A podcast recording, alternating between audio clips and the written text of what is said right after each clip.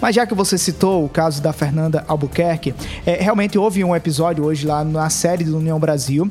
A candidata foi lá, em alguns momentos é, os ânimos ficaram um pouco exaltados. É, até familiares dela, né, é, inclusive. Depois, Fernanda Albuquerque gravou um vídeo e publicou nas redes sociais, justificando foi, o, o que foi que teria acontecido. E ela disse que é, está na luta, né?